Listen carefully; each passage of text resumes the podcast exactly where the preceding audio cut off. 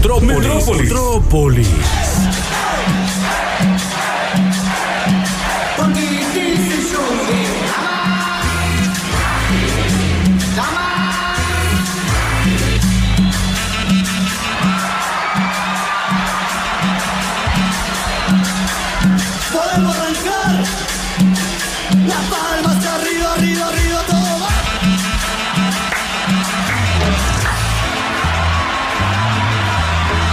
Podés ser un gran artista o podés ser el dueño de la escena. Podés tener una vida de furia y distinta, chocar, sufrir, intoxicarte las venas, ser fiel a vos mismo y el creador de un estilo que sea genuino. Hay que tener un carisma especial, pero a no confundir. No es ser público, es ser popular. Por esto y mucho más, mereces ser contado. Pablo Lescano. Quieren bajarme y no saben cómo hacer.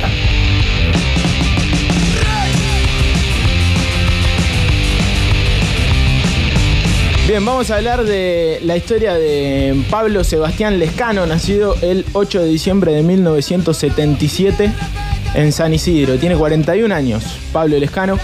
Es el hijo de Luis Lescano, camionero y repartidor de gaseosas, y de Norma Gómez, quien es y era en ese entonces ama de casa. Tiene una hermana que se llama Romina, que muchos la conocen porque es corista de este artista. Y tenía un hermano que era Matías, apodado Junior, que murió cuando era muy joven, a los solo 17 años. Pablo Lescano fue criado en el barrio de La Esperanza, de San Fernando.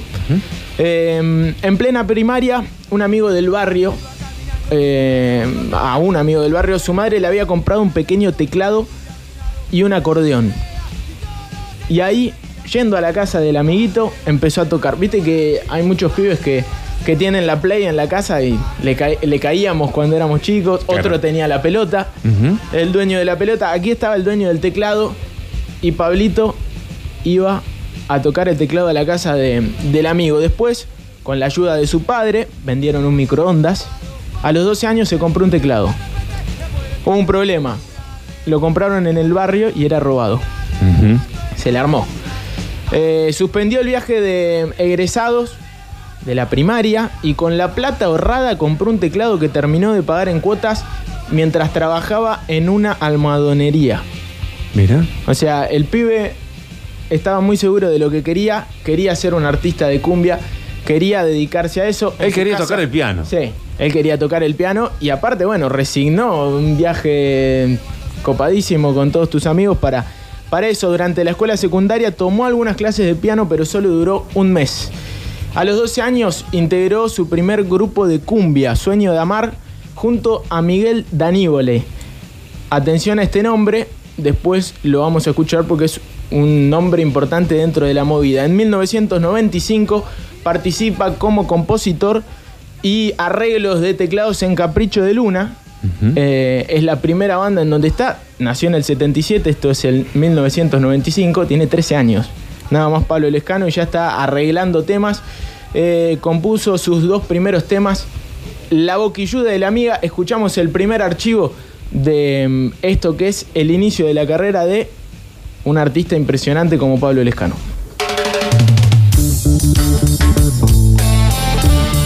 Esto es Capricho de Luna.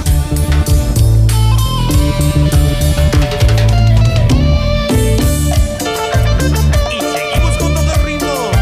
Mucho amor para vos, tu grupo. Hay que entender que Pablo Lescano, cuando se inicia en la música, no se ve nunca como un frontman, no se ve nunca como el, el tipo que canta, que está delante del escenario. Se ve como arreglador. Lo que hoy vemos, él era arreglador, era tecladista. Sí. Eh, así veía la música, tocaba muy bien el teclado junto con sus familiares.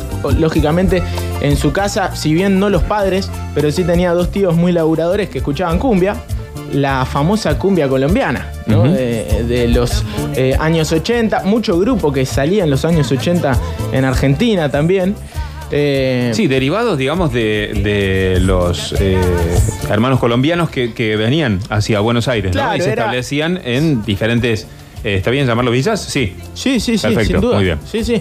Eh, por eso mismo, era otra movida ¿Mm? que después él termina creando eh, un nuevo circuito, un nuevo modo, que esto es lo interesante dentro de la carrera artística de Pablo Lescano, pero decimos que este es quizá el primer tema mm, en gran composición de Pablo Lescano, La Boquilluda y Amiga, dos temas en donde él no aparece, pero sí como arreglador, como tecladista de esta banda que decíamos que se llamaba Capricho de Luna en 1996 y con solo 14 años, solo 14 años, Miguel Danívole, el que había sido cantante de la anterior banda en la que había estado Pablo Lescano, Pablo Lescano Sueño de Amar, Sí. lo convoca para ser tecladista de Amar Azul una bandita, uno de los grupos más importantes del circuito ya en ese momento, arrancan y la empiezan a romper y ahí este pibe se da cuenta que tiene algo más, tiene un talento. ¿Por qué? Porque un día, hablando con Miguel Danívole, le dicen, eh, vos tenés que empezar a componer, tenés que buscar un ritmo de cancha, tenés que meterle con esto y hace este tema, Pablo Lescano. No es la voz de él, pero es un tema de él, lo cual demuestra lo que era com- como compositor Pablito Lescano.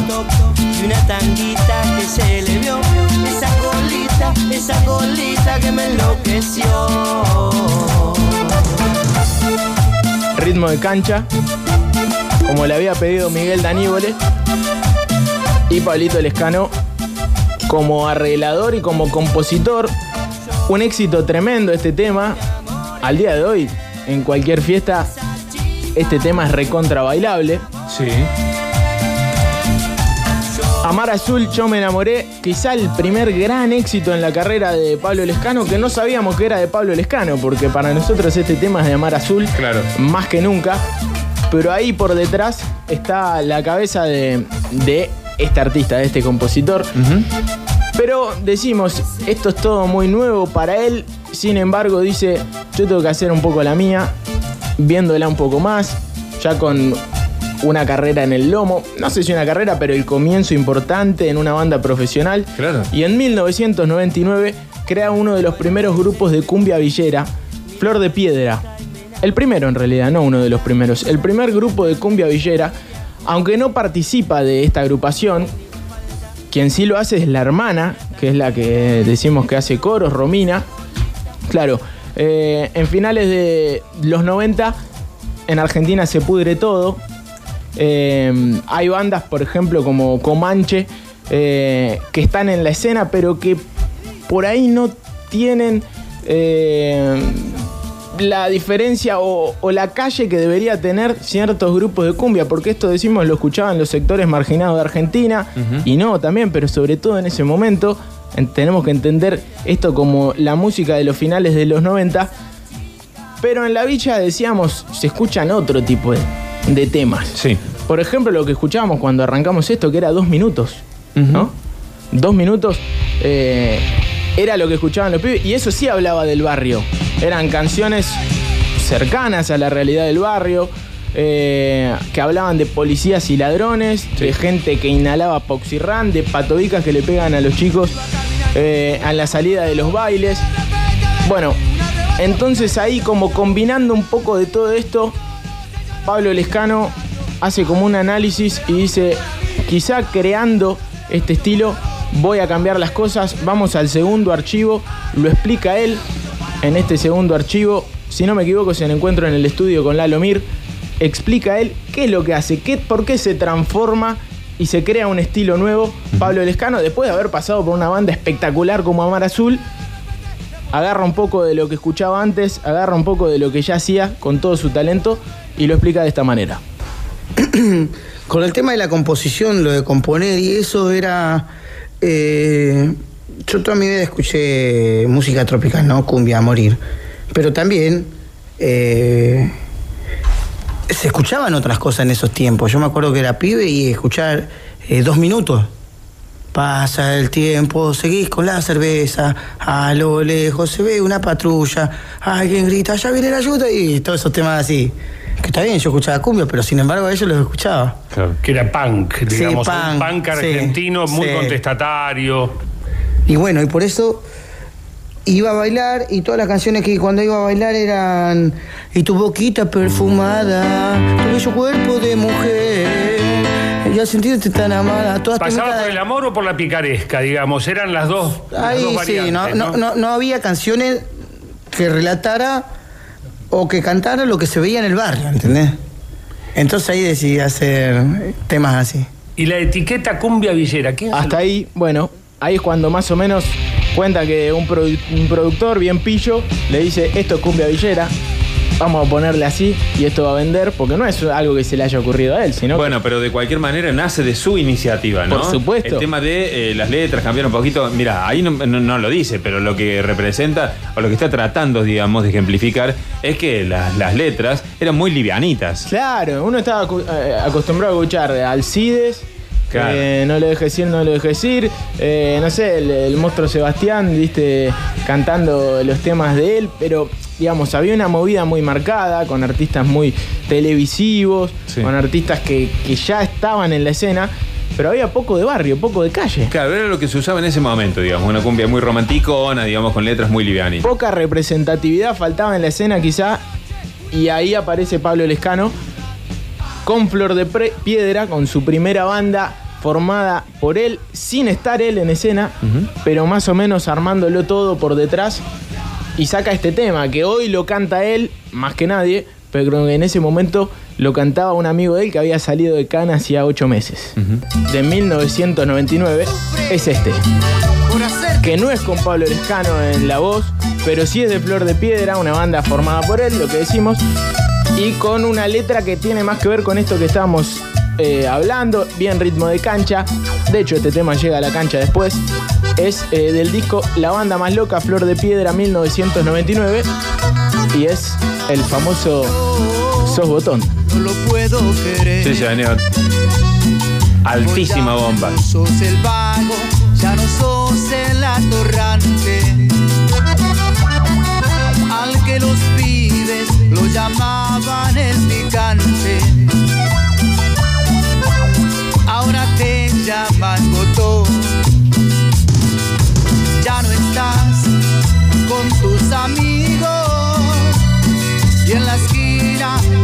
Claro, uno analiza la canción, la letra, y es parece un tema de dos minutos, ¿no?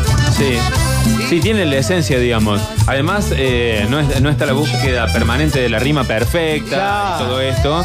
eh, lo, que, lo que transformaba la cumbia en ese momento de muy livianita. El- Acá es mandale y mandale. Y el lenguaje de barrio. Claro, claro, justamente.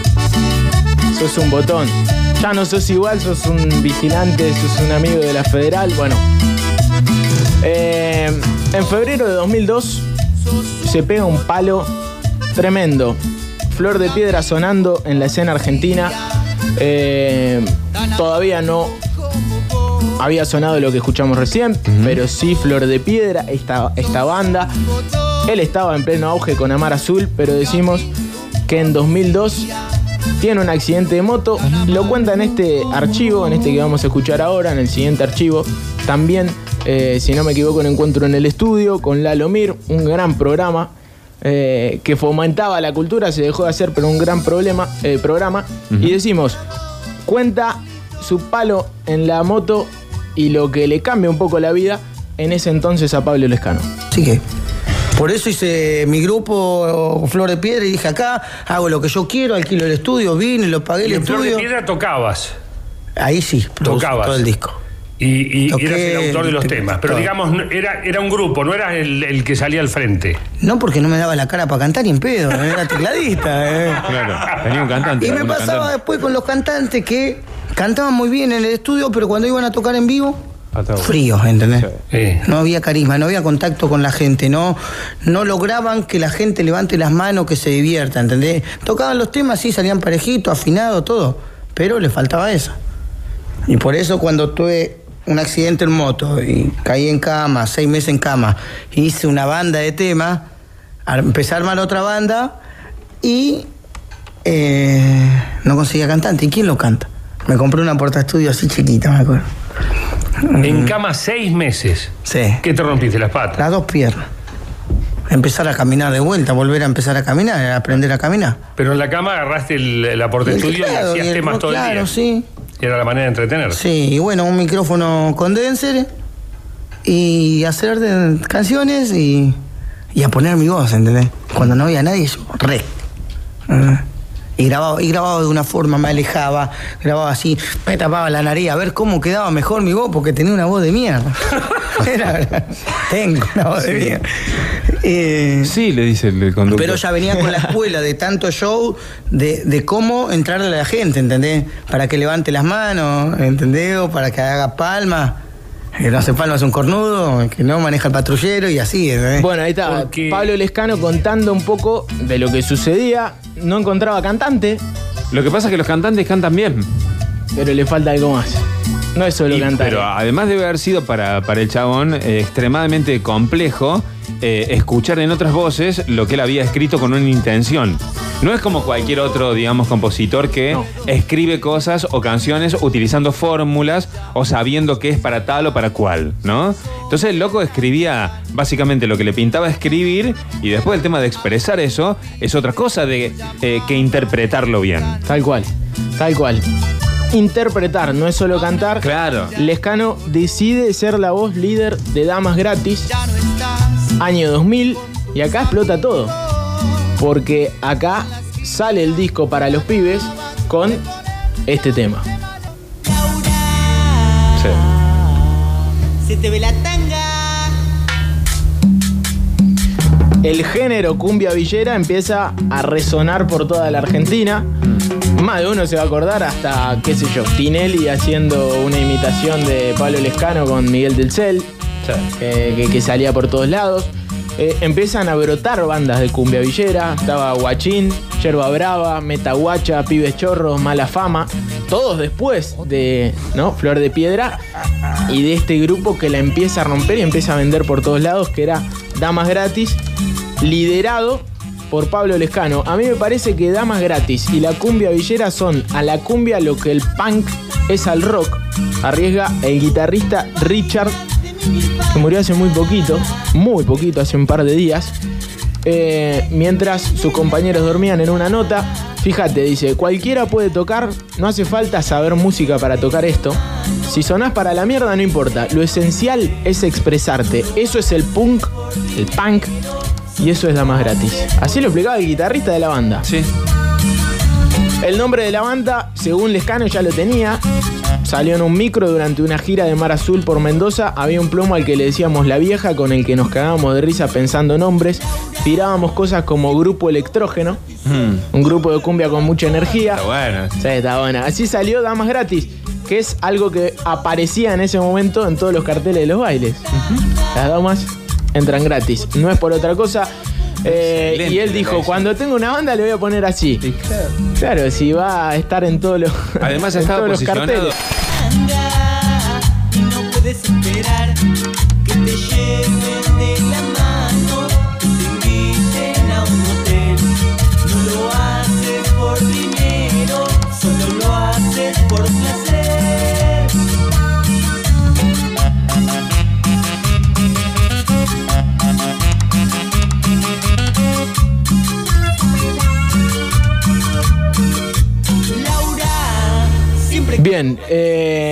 decíamos, les, les hizo escuchar el tema a algunas personas, le preguntaban, está bueno, ¿eh? ¿Quién canta? Un pibe, decía. Claro. ¿No se animaba todavía? Incluso hasta le daba vergüenza. Sí, claro. sí, pero bueno, rompió todo con eh, este Bueno. tema, sonó en todos lados. Fíjate en el momento, ¿no? En que, a ver, ya un Pablo Lescano consagrado, con 700 millones de éxitos y, y- y Luna Park en, en la espalda y demás. Y a- a- al conductor de eh, Encuentro en el estudio le dice, y lo que pasa es que tenía una voz de... Bueno, tengo una voz de mierda. ¿No? Sí. Y es Pablo Lescano. Sí, sí, o sea, a ver. Está reconsagrado, tal cual. Sin duda. Eh, sí, también. Le cuesta. Es la humildad también de- del chabón. Me parece que es la sinceridad, la honestidad, Sí. ¿no? Él cree que no tiene una buena voz. Pero Sí. sin embargo lo que comunica... Tal cual, tal cual. Eh, empiezan a llegar temas con este disco. eh, no era solamente este tema, Laura, conocido por todos, sino también era este, Los dueños del pabellón. Tema que habla de la cárcel, de un motín. Bueno, de ese tipo de cosas. Aparte, Pablo Lescano empieza a ser un poco un personaje, eh, no, te, no, no sé si prohibido, pero incómodo para mucha gente. Por ejemplo, en una nota dice, claro, el fantasma que recorría la industria discográfica era la piratería en ese momento. Eh, todas las fuerzas de la vieja y decadente industria se unían en la sana cruzada de acosar al fantasma de la Cámara Argentina de Productores de la Industria Fonográfica. Los artistas más vendedores, la Sociedad de Autores y la Asociación de Intérpretes estaban en contra de la piratería, lógicamente, con tal de detener a su peor enemigo. Las compañías pagaban costosas solicitadas en los diarios y llenaban las calles de gigantografías de músicos con la boca vendada por la maldita piratería. Hacían juicios, demás cuestiones. Bueno, increíblemente Pablo Lescano no tenía problema en ceder sus discos a la gente. Los regalaba para que los pirateen, porque él decía eh, que no le importaba. Dice, cuando le cedí el disco de Flor de Piedra a un pirata, lo hice de onda para que se escuchara. Recién después Leader Music se interesó en el material. Los discos de Damas Gratis de Amar y yo y de Jimmy y otras bandas que tuvo también circulaban en la calle mucho antes de salir oficialmente a la venta. La piratería no es mi problema, es un problema de las compañías. A ellas les duele más el bolsillo por el asunto. Por mí, que se vayan a cagar. Me dan dos mangos por disco, entonces que se los metan en el culo. No me interesa, prefiero dárselos a un, pira- a un pirata y que lleguen a la gente. Así de simple lo decía Pablo Lescano, por lo tanto, claro, iba a tener enemigos este pibe. Decía lo que pensaba Y toda la industria, claramente. y así, así de simple. Pero además, ¿sabes qué me parece, Octa? Eh, yo no, no había escuchado nunca, así, digamos, como lo estás contando, la historia del chabón. A mí me parece que para, para llegar a, a- a producir lo que el chabón hizo, eh, hay que, además de tener talento, digamos, y de tener una intuición musical que te lleve este, a componer y toda esta cosa, hay que ser muy inteligente.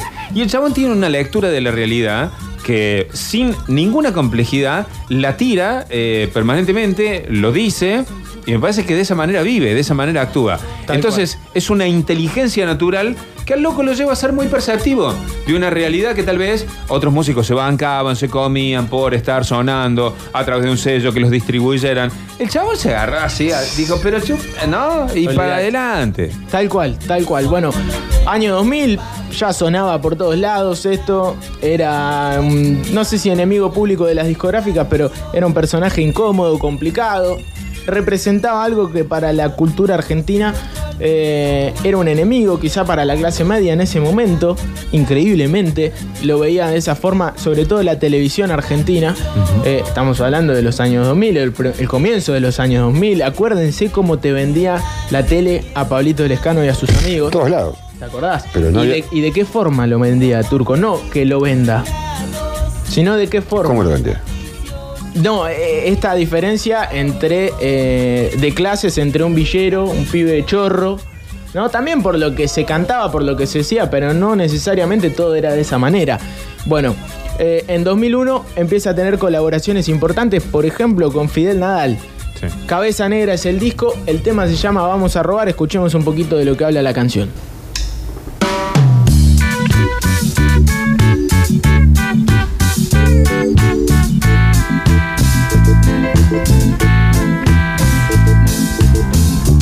Fidel Nadal ya era Fidel Nadal.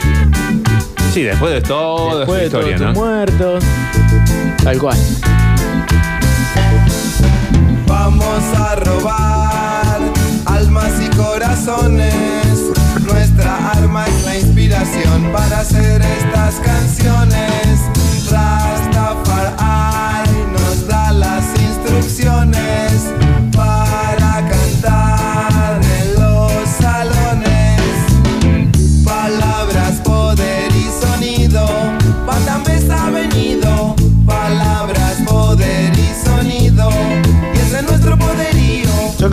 se ríen también de esto con el título de la canción, Vamos a robar. Y cuando arranca vos te imaginas una cosa y termina siendo todo lo contrario. No era todo tan así, se vendían las cosas de una manera. Eh, pero el tiempo transcurre y Pablo Lescano cada vez es más importante para la industria, cada vez es más frontman, cada vez es más reconocido y cada vez no solo es más público, sino que es algo más importante. Es más popular. Por eso sigue sacando temas, por ejemplo este.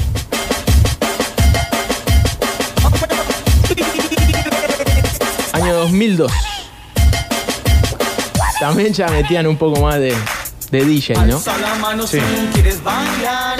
Alza la mano. Alza Sí, ya acá está la evolución, ¿no? Del laburo. Sí, sin Alza duda. la mano. Alza las manos 2002. Dijo también en una entrevista en La Nación, dice, lo que pasa es que la gente le tiene bronca a cualquier cosa que genere un límite. Los chicos le tienen bronca a la maestra, la autoridad genera repulsión. Eso lo explicó una vez un sociólogo en la tele, un tipo con estudios. Me requedó.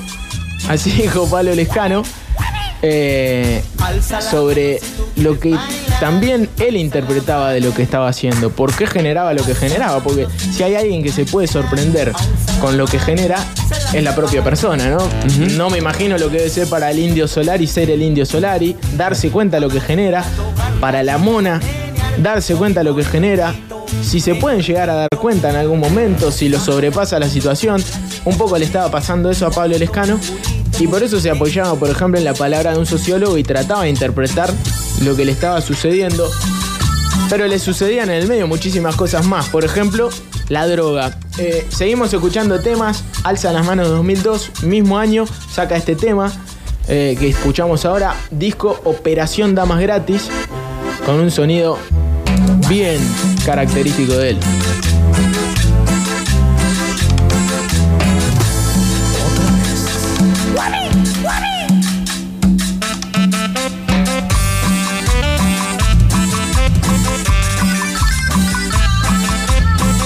Pablo Lescano es, para lo que es el género, para lo que es la cumbia, eh, un tecladista con patrones espectaculares y muy simples de reconocer.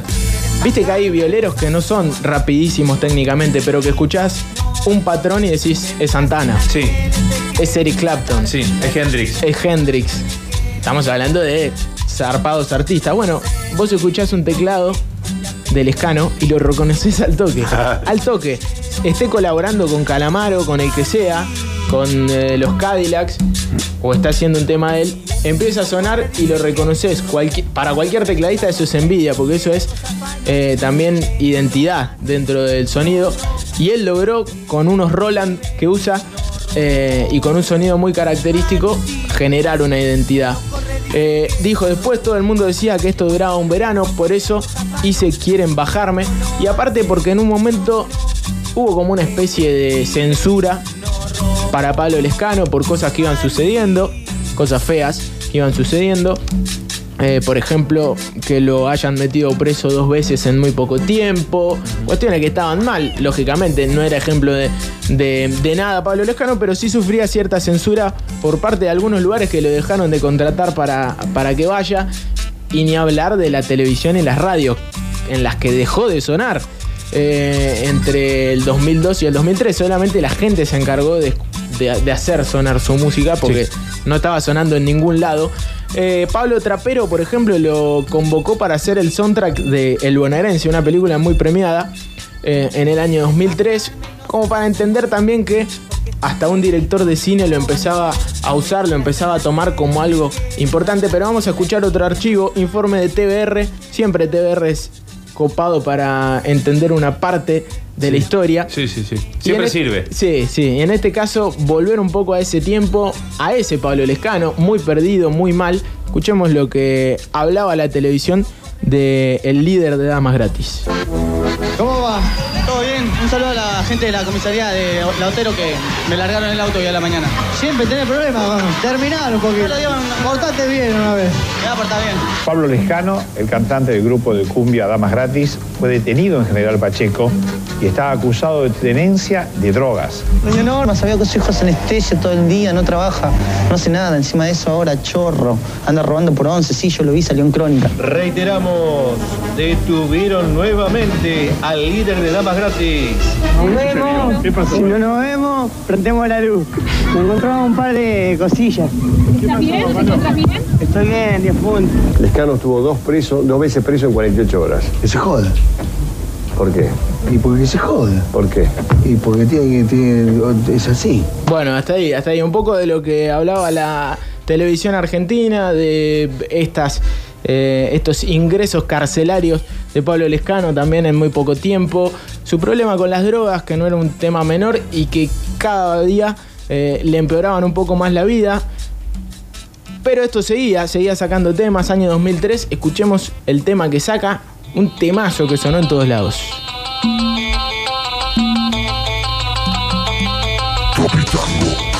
Yo soy su majestad. Ah, este era el tema, claro, este era el tema. Está bien lo que, lo que dice Nico. Este es el tema de la banda sonora del bonaerense, la película de Pablo Trapero, ese mismo año, en 2003.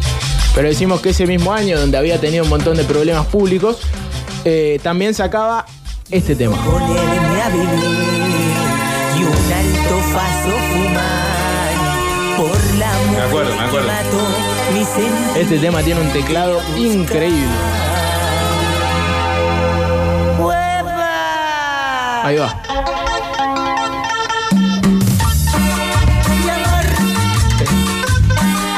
Y la viola, ¿no? Sí. Claro, él lo hace en vivo el teclado, es cierto, pero esta es la versión de estudio con una guitarra, es cierto. Año 2003, El humo de mi facito. Y el disco se llamaba 100% Negro Cumbiero. Bueno, Pablo Lescano cada día era más Lo tiene popular y cada día estaba peor. Quiero ponerme a Sí, vivir sí, lo tiene tatuado. y un alto faso fumar. Porque claro, pasaban muchas cosas seguramente en la vida de esta persona que le estaba pifiando para todos lados y lo cuenta él. Archivo, si no me equivoco, en Animales Sueltos con Alejandro Fantino, hablando un poco de lo que le pasó, lo que le venía pasando y cómo terminó, hablando de la droga. Y tuviste un tiempo que tuviste que luchar, tuviste medio hinchándola de. Sí, cuando fui más, más pendejo, como todo, yo volví con mi viejo, mi viejo a mí me reconsejó, eh, me explicó cómo era la, la vida, me dijo, mirá, pibe, si andás por ese camino te vas a golpear, vas a terminar así, flaco, chorreando los mocos, fíjate lo que haces. Y bueno, todo bien mientras estaba ahí en, en familia, después me fui a vivir solo y, y la que no hice cuando tenía 15 años la hice a, a los 23 Ajá. Y me regolpeé, toqué fondo y, y más, un poquito más abajo, casi llego a China.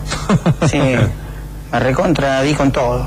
Sí. Sí, todo. Dura, blanda, la... ¿Y cómo saliste? Bueno, ahí estaba Pablo Lescano hablando también de cuando le erró, ¿no? Porque todo lo que sube, como siempre, en casi todos los merece ser contado, que contamos. Sí, además, digamos, esta cuestión de las etapas, ¿no? Viste que dicen, no, la, no, o sea, no fue tanto de pendejo, me fui a vivir solo, oh, me la redí. Me soltaron la mano mis viejos y. Ahí quien te para. Va. Bueno, encuentro en el estudio la vuelta de Pablo Lescano después de toda esa etapa tremenda. Va encuentro en el estudio, escuchamos bastante de eso. Y hace esta versión de Paraliza. Ya convertida en otra cosa, en un tema de él. Pero Beethoven la hubiese bailado, estoy seguro. Bebo. Porque si hay algo que hace es levantarte. La música de Pablo Lescano. en el control. En el control. Estaba Y el Lalo control- Mir. y pero el control así. Olvidate. Claro, de fiesta. ¿Sabes los chetos que había en el control? Pero igual, zarpado, ¿no? Se levantaron todos. Lo que pasó también con Pablo Lescano es que se empezó a transformar en el artista más popular de Argentina en cuanto a la movida tropical. De hecho, hoy ya no hay dudas de eso, pero en un momento como que pasó esa transición de ser el cumbia villera Pablito Lescano a ser Guacho, Pablo Lescano te invita a Fantino eh, estás en todos lados, los jugadores de la selección te van a saludar, te va a ver Diego. Ya empezó a tener otra. También fue creciendo como persona, calculo. Madurando. Y se rescató, ¿no? Que fue importante rescatarte. Y en esto de ser un artista popular empezó a colaborar. Y aquí empezó, empezamos a ver otro Pablo Lescano. Y lo que decíamos recién, la identidad no la perdió nunca, lo cual es tremendo, colaborando con artistas como los fabulosos Cadillacs en el año 2008.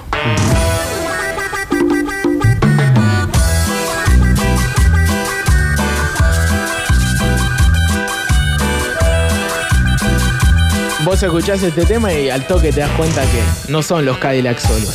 Claro. ¿Y el juegue? Eh. Y el sonido del Roland. Casi que lo inventó él. Por ahí.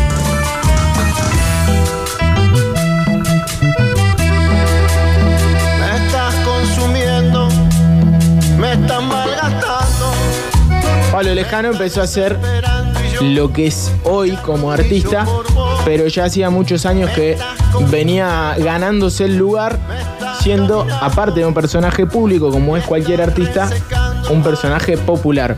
Eh, en 2008 también hizo, por ejemplo, esta canción que en algún momento contó más o menos cómo fue.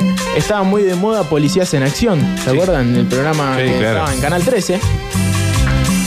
Y dijo que había pegado onda con un pibe que decía que era productor, pero al final nada que ver. Eh, resultó que nada que ver, que no era productor, que era un cuatro de copas cualquiera. Pero le dijo, vos haces una canción que la vamos a meter en el programa. Y Pablo hizo esta canción para La gota que rebalsó el vaso. Poli en acción, policías en acción. Es este tema. eh, que bueno, tiene una letra muy particular también.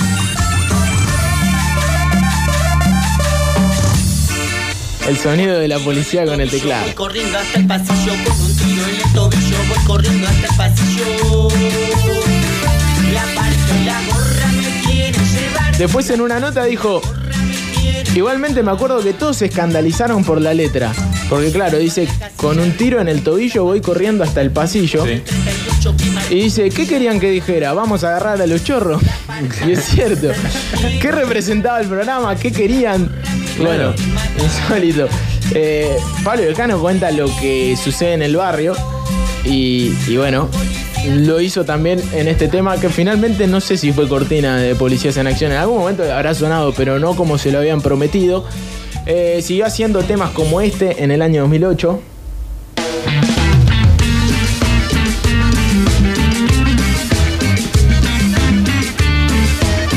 Le faltaba algo era que lo convoque otro popular, popular, popular como era Andrés Calamaro, como es 2010, On the Rocks, Las Tres Marías, Fit Pablo Lescano.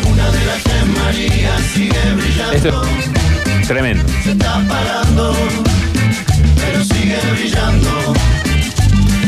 Cerca el planeta rojo para parpadeando. Mi vieja estrella está dormida. Mi vida que tranquila estás, me enamoras. Cada día mucho más. Cada día Bueno, tremendo tema, cuesta pisarlo. eh, pero claro, Mi estrella ahora colaborando también con, con Andrelo, que en este momento ya era el calamaro que es más de ahora, que sí, es verdad, quizá no es tan popular como lo había sido en algún momento. Andrelo también, porque también fue cambiando bastante, porque llegan algunos mensajes que al Calamaro tiene de popular lo que yo, pero es cierto, en ese momento quizá ya era el Calamaro más rockstar, más estrella, pero igualmente que te convoque, eh, tenés que estar bien, tenés que ser Viste, vos, vos recién decías un tipo que este, se había transformado en popular y que se hizo conocido como cualquier artista, pero popular. Bueno, eso es para gente. Ahora, en el ámbito de la música, el chabón también se transforma en una personalidad. Olvidate. Claro. ¿Viste? Pasa de ser, digamos, el, el pibe de la cumbia o compositor de cumbia a ser un productor importante. y a ser eh, el representante de la cumbia, a por ejemplo, que Calamaro diga voy a hacer un tema un poquito más movido, como hacía varios discos no venía metiendo. Y bueno, si voy a hacer una cumbia, lo tengo que llamar a este. Así de simple. No solo pasó con, con Calamaro, no solo pasó con los Cadillacs, también pasó, por ejemplo, con Dancing Mood, que hace este timazo. Toma 5, un cover encima. Una versión de Dancing Mood, también agregándolo al escanito y toda su identidad. Mucho más acá, ¿no? Eh, es él. Andrelo lo contrata, digamos, pero en su rol de productor también Calamaro. Sí, no- no toques utiliza, mucho, nene. Claro, Sí, utiliza, claro, más instrumentos del rock y todo esto. Acá es él. Sí, sí, sí, sí, tal cual.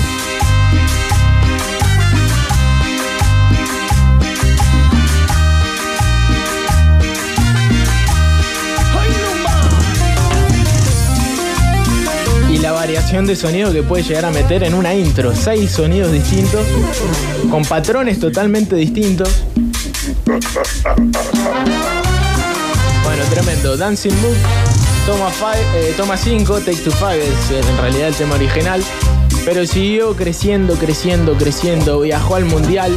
La selección eligió a este tema, el que va a sonar ahora, como el tema del mundial para la selección argentina. Cada selección elegía un tema. Cuando hacía un gol la selección argentina en Rusia, se escuchaba este tema. Él viajó, estuvo con los jugadores después de un show en la peatonal de Rusia que piel de pollo, ¿eh? Tremendo, tuvo 40 minutos tocando, hasta cantó en ruso, demostró que es un artista de la hostia y que te enfiesta en cualquier lado. Eh, y encima tiene esto, ¿no? Que pasó el tiempo y sigue sonando. Más que nunca. Eh, si no me equivoco, estuvo en el Lula Palusa, así como la mona. Eh, primero estuvo él con Damas Gratis. También generó cierto revuelo, después se calmó todo, porque lo que decíamos, Argentina fue creciendo, pienso, como sociedad y empezó a ver eh, a los artistas de la manera que se merecían, no por su clase o su condición, Con sino Jiménez tendría que por haber lo- logrado en algún por momento. lo que era. Sin duda, ¿no? Tendría Eh, que haber metido, ¿no? eh, Justamente porque vos imagínate, si volvemos un poquito a la historia que estabas contando, él hablaba de que no encontraba en los cantantes quien pudiera expresar, digamos, o interpretar lo que él escribía correctamente según él. Imagínate Jiménez. Es que quizá eh, es un reflejo de mucho más nuevo y más joven y no tan importante como es eh, la Mona Jiménez para la cultura de Córdoba, para lo que es el cuarteto, pero sí es muy importante para lo que es la movida tropical argentina y por haber sido prácticamente el creador de un género, que es la cumbia villera. Eh, por eso sí, sin duda, sé que estuvieron mil veces juntos, que hasta han eh, cantado en bailes y en el Luna Park como invitados, pero no lo pusimos porque no colaboraron en un tema los dos Claro, juntos. tendría que grabar un tema. Sin duda. Llámale por teléfono después del bloque, Octa. Eh, decimos que estuvo en el Lula Palusa, estuvo en Chile, viaja por el mundo y tiene su reconocimiento, la rompe en México. Eh, Lula Palusa, demás. Y ahora, si vos me decías que él representaba algo importante como productor, como el rol de músico, como representante de un género, bueno, hasta este año para mí superó mis expectativas y se metió en algo como esto que vamos a escuchar ahora, que es Tini Stuessel. Tini Stuessel sacó un tema este año que si no me equivoco es el tema que más vendió de su disco, que la pegó en toda Latinoamérica y ahí ya escuchamos un güiro. Hoy quiero vivir mis 22. Y ahora escuchemos más o menos cómo suena esta canción, que no deja de ser Tini Stuessel. Pero por detrás, ¿quién está? Totalmente. Pablo Lejano. Pero además se nota, Octa, se nota, se nota mucho. Esto es una cumbia. Sí, señor. Démela como quieras, pero. Tremendo. Sí. Y este tema, así.